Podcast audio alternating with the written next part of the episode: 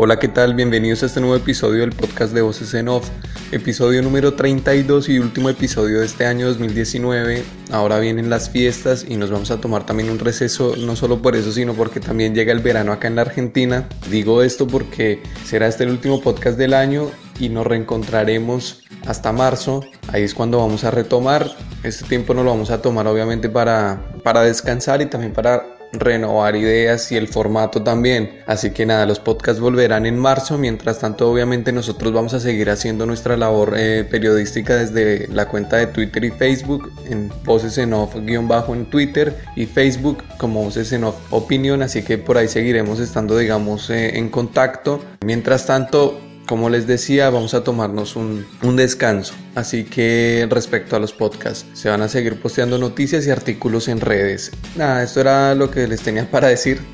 si no es mucho más. Y después, nada, vamos a tratar hoy un tema que es, digamos, más bien un resumen de lo que ha pasado en el año. Vamos a hablar de lo que está pasando principalmente en la Argentina últimamente con el cambio de gobierno que hubo y después haciendo un repaso por lo que ha pasado en los países, eh, en los diferentes países de la región a lo largo de un año muy complicado con estallidos sociales y demás. Nada, de esta manera empezamos este episodio de Voces en Off. Mi nombre es David García Cruz y dele play Andrés.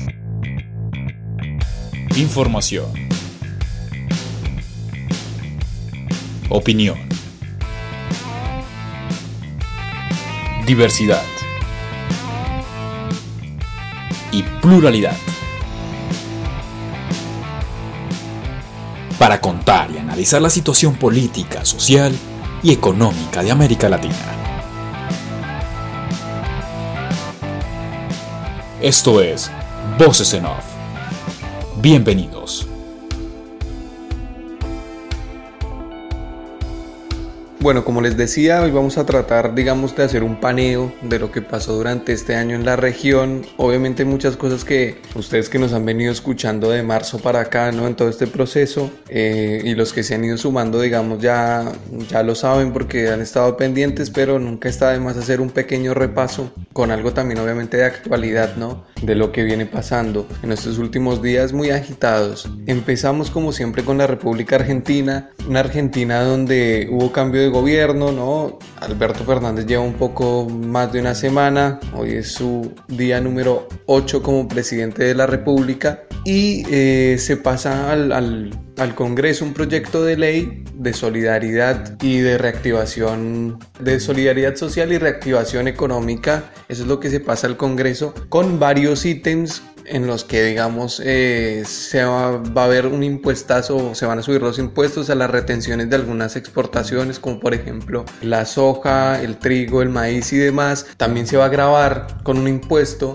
a la gente que viaje al exterior y, y haga compras con tarjeta de crédito. Se piensa o se cree también que si el proyecto se aprueba tanto en diputados como senadores, la gente que vaya a comprar dólares para atesoramiento o para ahorro es lo mismo, va a tener un impuesto también del 30%, o la gente que adquiera servicios como Netflix o Spotify también van a tener una suba del 30%, todo esto en pro, digamos, de poder recaudar y que el Estado tenga más recursos, teniendo en cuenta que el país está sumamente endeudado, que no hay financiamiento ni de los privados ni del Fondo Monetario Internacional, porque recordemos que eh, Alberto decidió eh, no recibir el último desembolso del fondo, tampoco el fondo quería dárselo, digamos que fue un acuerdo mutuo, no, eh, fue un acuerdo tácito mutuo entre, entre unos y otros, porque la realidad es que Alberto Fernández todavía no sabe bien y tiene que ver cómo viene la renegociación de la deuda para poder plantear un presupuesto recién hasta marzo o abril del otro año. Es decir, que en este verano se va a renegociar la deuda, después en marzo y abril se empieza a diagramar, a plantear el presupuesto del 2020 y digamos que sobre esa base Alberto Fernández no quiere tener muchas restricciones presupuestarias teniendo en cuenta que si recibía el último desembolso del fondo por ahí el Fondo Monetario Internacional iba a tener mucha más incidencia en las metas fiscales a cumplir. Dentro de todo este proyecto de ley que se mandó al Congreso también está en, cuestión el congelamiento de las tarifas de los servicios públicos de acá a 180 días, 6 meses. También va a haber un bono para los jubilados de 5 mil pesos en diciembre y 5 mil pesos en enero y la gente que recibe asignación universal por hijo va a recibir a fin de año 2 mil pesos extra. Todo esto en pro de poner de plata en el bolsillo a la gente, de reactivar la economía a partir del consumo, por ahora no del ahorro, si bien ya el gobierno ha dicho que la idea obviamente no es emitir, sí tendrá que emitir un poco, un poco entre comillas, pongámoslo, ¿no? Para poder cumplir con todas estas, con las promesas de bonos y digamos extras para la gente de la UH y digamos que para poder cumplir con esta, digamos, promesa de poner de plata en el bolsillo a la gente, va a tener que emitir, seguramente va a tener que emitir para pagar vencimientos de deuda. Y entonces la idea es, si bien se va a tener que emitir un poco, es obviamente no hacerlo en el futuro, ya el ministro de Economía lo ha dicho, eh, más de una vez, ya en reiteradas veces ha, planteado esta situación. Así que bueno, ese es el plan que ahora hay en la Argentina. Hoy Alberto Fernández se reunió con, unos, em, con varios empresarios en la Asociación Empresarial Argentina, hubo una reunión y ahí estuvo el presidente y hubo muy buenas sensaciones. El riesgo país ha venido bajando durante estos días. Obviamente que todo este tema de, del cepo cambiario que hay y a la gente que viaje al exterior y se le vaya a grabar un impuesto del 30% por las compras que haga. Esto hace que el dólar ilegal, que el dólar blue, que es el paralelo, también se dispare porque la gente prefiere no ir a comprar los billetes y viajar con plata en efectivo y no, y no comprando dólares, eh, digamos, de manera oficial a los, a los diferentes bancos o al Banco Central de la, de la República. Entonces es mejor irse con los billetes, irse en efectivo, que tener la plata en las tarjetas y que cobren ese impuesto. El dólar oficial hoy rige a 63 pesos y el blue, que es el paralelo, que es el ilegal, está en 75. Si uno se pone a ver, obviamente sale más barato comprar el blue teniendo en cuenta de que este impuesto va a empezar a regir de 30% por las compras que uno haga en el exterior. Entonces, o también si uno compra el dólar de manera oficial para atesorar. Entonces digamos que la gente se empieza a volcar al, dólar blue, este empezó a subir de precio de 67 los últimos dos días pasó a estar en 75 como les venía diciendo. digamos que estos son los contras de estas medidas que quiere tomar el gobierno, un gobierno que no tiene mucho de dónde agarrarse y que le toca apelar a esto. Es como que los cuatro años de Macri se ajustó a la gente, bueno, ahora va a haber un ajuste a los empresarios, a la gente que exporta al campo y demás para poder llegar, llegar a fin de mes, como se dice coloquialmente, y que el país eh, obviamente no entre en una quiebra total, porque no hay más recursos, el Estado no tiene donde más recaudar, hay mucha gente que tiene muchas necesidades inmediatas, hay una ley de emergencia alimentaria, ley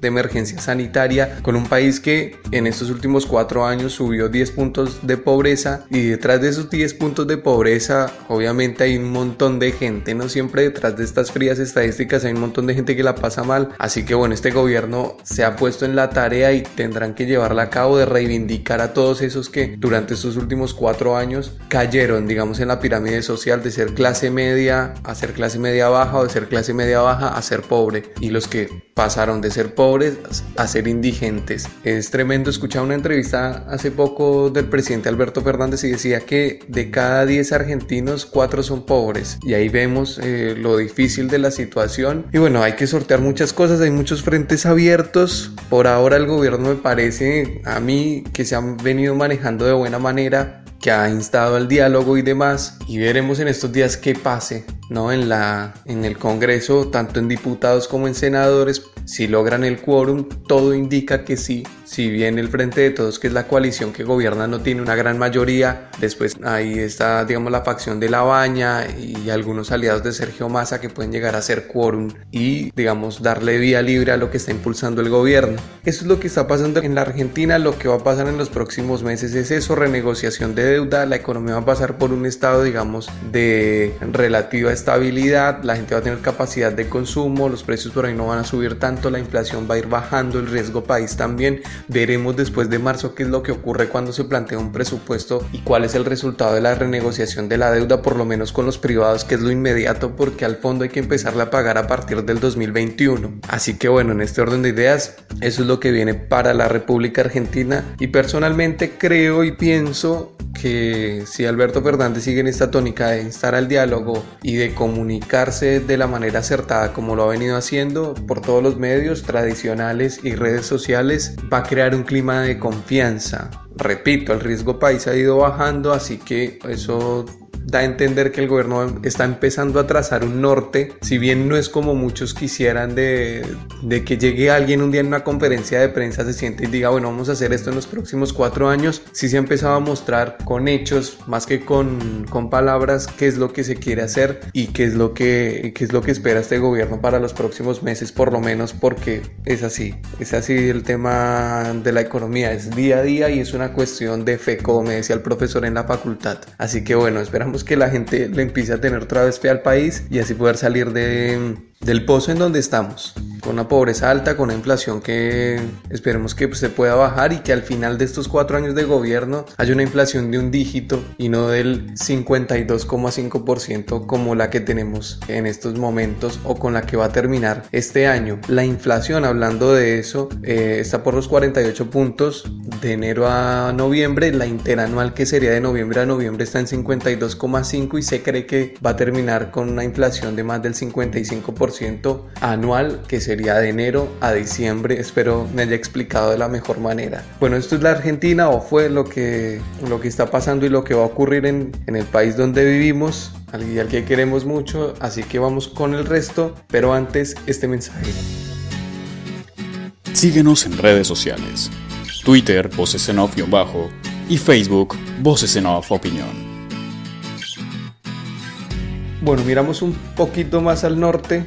tenemos a, Bolivia. Recordemos que Evo Morales está como refugiado acá en Buenos Aires, estuvo en México al quedar Alberto Fernández como presidente y el apoyo que tiene Alberto Fernández hacia, hacia Evo Morales es más fácil que esté acá cerca de Bolivia y no allá lejos en México. Así que bueno, de México pasó a Cuba, después vino acá a Buenos Aires, está viviendo en Liniers, un barrio que queda al occidente u oeste, como lo conozcan mejor, de la capital federal. Así que él está ahí, estuvo cenando hace poco con Cristina y con el presidente Alberto Fernández y el movimiento al socialismo, que es el partido de él en Bolivia, en unas elecciones que se van a efectuar en marzo, luego de que lo hayan depuesto del cargo y demás, lo ha nombrado como jefe de campaña. Todavía no se ha elegido quién será el candidato, todavía no hay un día exacto de cuándo van a ser las elecciones. Lo concreto es que va a empezar a hacer política desde acá. En principio se creía que no,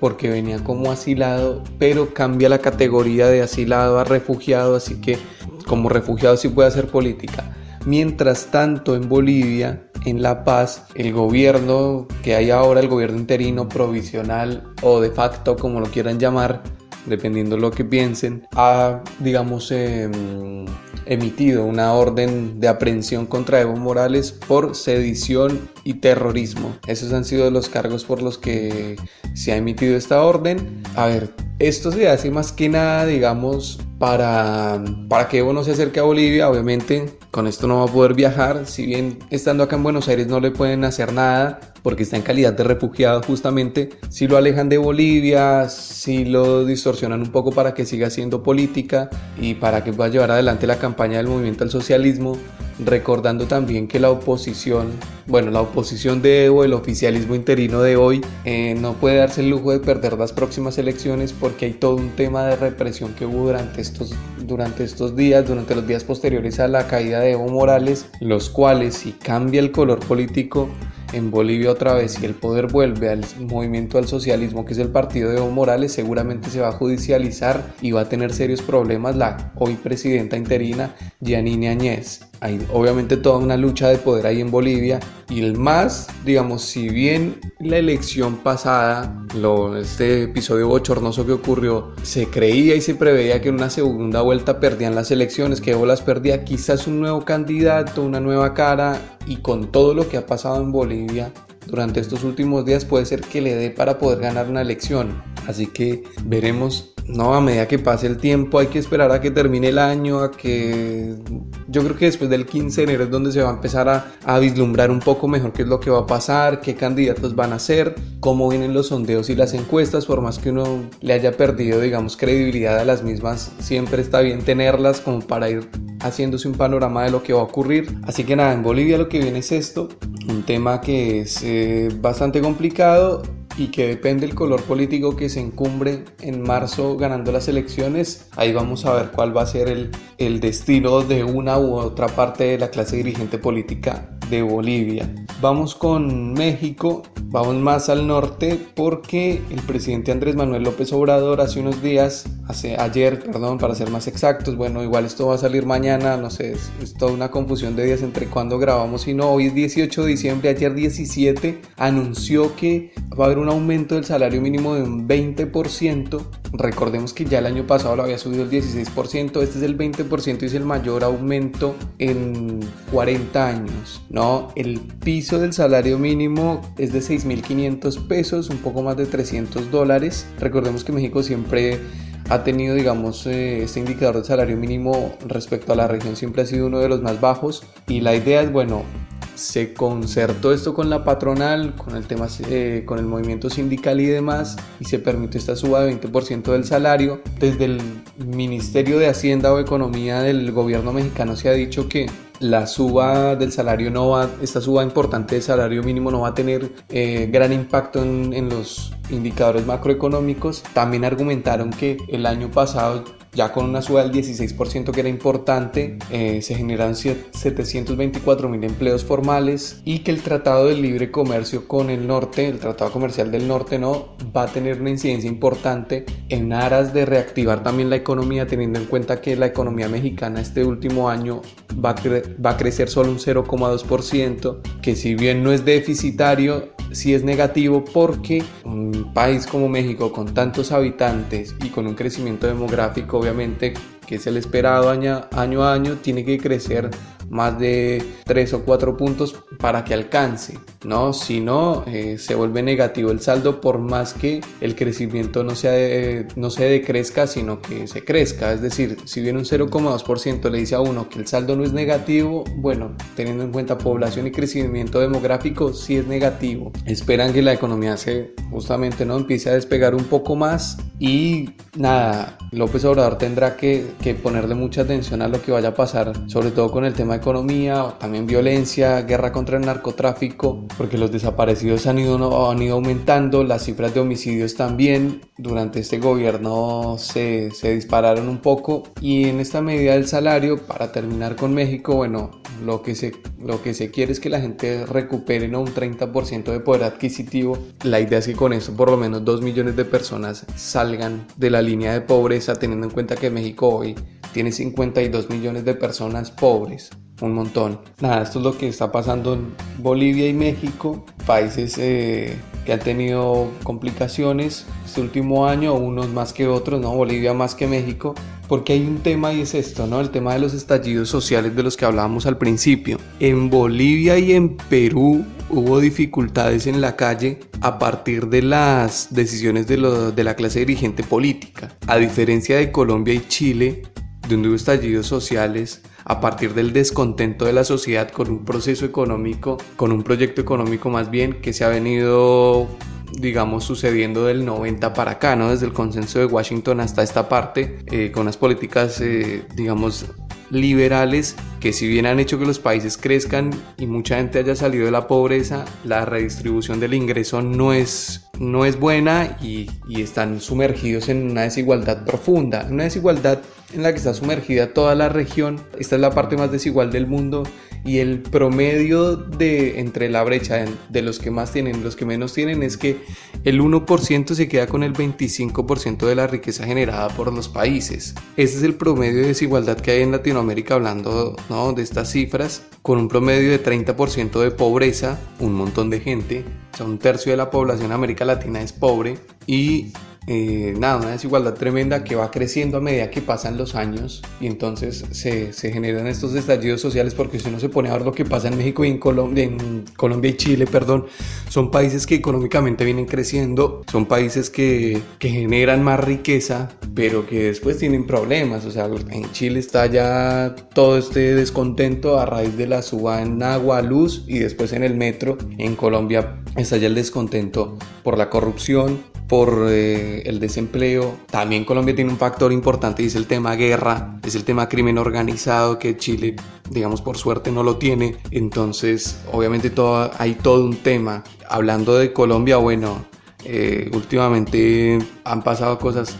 todos los días pasan cosas tremendas en Colombia, pero eh, se descubrió ¿no? una fosa común con gente que fue víctima de falsos positivos y fueron durante el gobierno Santos. Así que, bueno, eso, digamos, ya hablando desde mi posición como colombiano, es, es muy triste, es tremendo todo esto que ha venido pasando, de cómo sucedieron estas ejecuciones extrajudiciales y saber que, bueno, que esto más que, más que una política de un gobierno, casi que se convirtió en una política de Estado porque trascendió el gobierno de, Uribe y también el de Santos. Así que, bueno, es, es, realmente doloroso todo lo que pasa en Colombia. Lo positivo es que la gente se ha manifestado, lo positivo es que la gente ha estado ahí y que ha despertado en cierta parte y están exigiendo otro país, están exigiendo paz, están exigiendo una mejor redistribución del ingreso, están exigiendo que se le apueste a otra agenda social que sea más importante, que sea más, eh, que vaya más al fondo de la situación, porque hay problemas también, al igual que en Argentina, hay problemas de hambre, de pobreza, de indigencia, de desigualdad, de endeudamiento de la clase media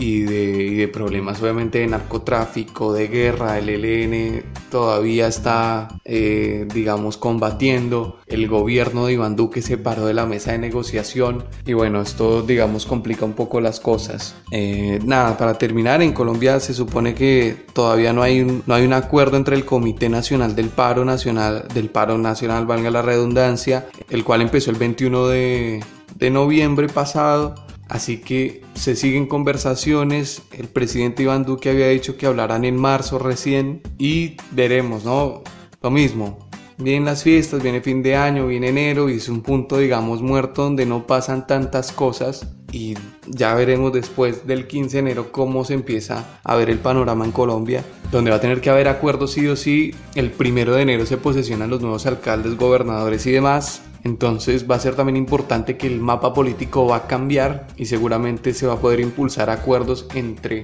el Comité del Paro que representa a mucha gente que ha salido a marchar y que está descontenta con este gobierno y entre el mismo gobierno nacional del que se espera que dé más soluciones y no tantos problemas. ¿No? También hay una, toda una problemática con el tema del SMAT, si se, si se disuelve o no, y una nueva reforma tributaria que ha sido debatida en el gobierno, por la cual hubo un cacerolazo el lunes anterior en contra de la misma, obviamente porque ya hubo una reforma tributaria durante el gobierno de Santos y la gente no quiere más ajuste, la gente quiere lo contrario. quiere que haya una devolución, que haya otro premio a todo el sacrificio que se hace para poder mantener un modelo económico que ha hecho crecer al país pero ese crecimiento se ha visto plasmado en, una minoría, ¿no? como pasa también en Chile y como también está pasando en Perú, solamente que en Perú eh, ha habido una crisis política, digamos, de índole partidaria, ¿no? entre el Fujimorismo y los antifujimoristas, teniendo en cuenta que el Fujimorismo es la cara, digamos, de la corrupción en Perú, tiene mayoría en el Congreso, Vizcarra levanta la bandera contra la corrupción, teniendo en cuenta que él llega a ser presidente porque sacan a Kuczynski justamente por recibir sobornos, entonces es un tipo que tiene una popularidad alta, quiere adelantar las elecciones para que el mapa político justamente o el mapa legislativo por lo menos cambie en Perú y se puedan impulsar unas medidas que van a ayudar a la transparencia y al fortalecimiento institucional. Esto es a lo que apuesta el, el gobierno de Vizcarra teniendo en cuenta que Perú tiene un crecimiento económico importante en los últimos 20 años, un promedio del 5% y tiene un 21% de pobreza, un número que si uno ve países como Colombia, la misma Argentina que tiene 40 puntos de pobreza es un número envidiable de una economía que se mantiene bastante estable pero también desigual, ¿no? Que es digamos el patrón de América Latina respecto a, equidad social, ¿no? Bueno, esto es más o menos un panorama de lo que ha venido pasando, de lo que se viene dando. Tenemos también un Brasil que económicamente todavía no ha podido tampoco reactivarse. Bolsonaro, ¿no? la misión del nuevo presidente de Brasil era es todavía, ¿no? Por supuesto, reactivar la economía, que el país empiece, empiece a crecer otra vez como lo hizo a principios de los 2000, pero no lo ha logrado todavía y es que parte de todas estas crisis, estallidos sociales y demás en América Latina tiene que ver también con un bajón económico a raíz, digamos, de, del cambio productivo que hubo en China, ya no tanta demanda de materias primas de acá o de los commodities que se manejan acá en América Latina, eso hizo que bajara el precio y se terminó la bonanza del petróleo, del cobre, de la soja y demás. Entonces esto también ha hecho que los países pasen por un momento económico bajo donde los estados reciben menos plata, donde se exporta menos, hay menos dólares, entonces hay menos plata para importar y si hay menos plata para importar complica a los empresarios internos y eso complica la economía y eso complica a todo el mundo. Entonces ha habido muchos problemas a raíz de la baja de precio de los commodities. Se espera que ahora o que el próximo año también haya una paz comercial entre China y Estados Unidos y que a raíz de ello entonces China pueda empezar a demandar un poco más de petróleo, de soja, de cobre, ¿no? de todos estos productos y que el precio de las commodities suban un poco más y también digamos eso va a hacer que tengan un respiro los gobiernos de acá. Por lo menos Sebastián Piñera, el presidente chileno, espera con ansias locas que se firme una paz comercial entre Estados Unidos y China, ya que deberá tener mm, los bolsillos llenos para lo que se viene en Chile, que son eh, reformas sociales importantes y el, digamos, lo que se va a plantear y va a plasmar en la nueva constitución política que se espera esté lista en un año, año y medio, si el pueblo así lo aprueba, ¿no? Porque tendrá que ser sometido a plebiscito. Bueno, nada, esto es, esto es lo que tenía para decirles. También tenía para decirles eh, hoy y para darles las gracias por habernos acompañado todos estos nueve meses de marzo hasta esta parte. Hemos estado haciendo este podcast semana a semana, algunas semanas no, pero la generalidad ha sido que siempre hemos estado ahí, antes los lunes, ahora los miércoles, este va a salir el jueves, un poco desprolija toda esa parte, pero nada, es eso, es eso, gracias a la gente que ha estado del otro lado, nosotros, como les decía al principio, vamos a un receso y a renovar también ideas y en marzo vamos a estar otra vez al pie del cañón, así que nada, es eso, muchas gracias por escucharnos y que tengan unas felices fiestas, feliz Navidad, feliz Año Nuevo, chao, gracias.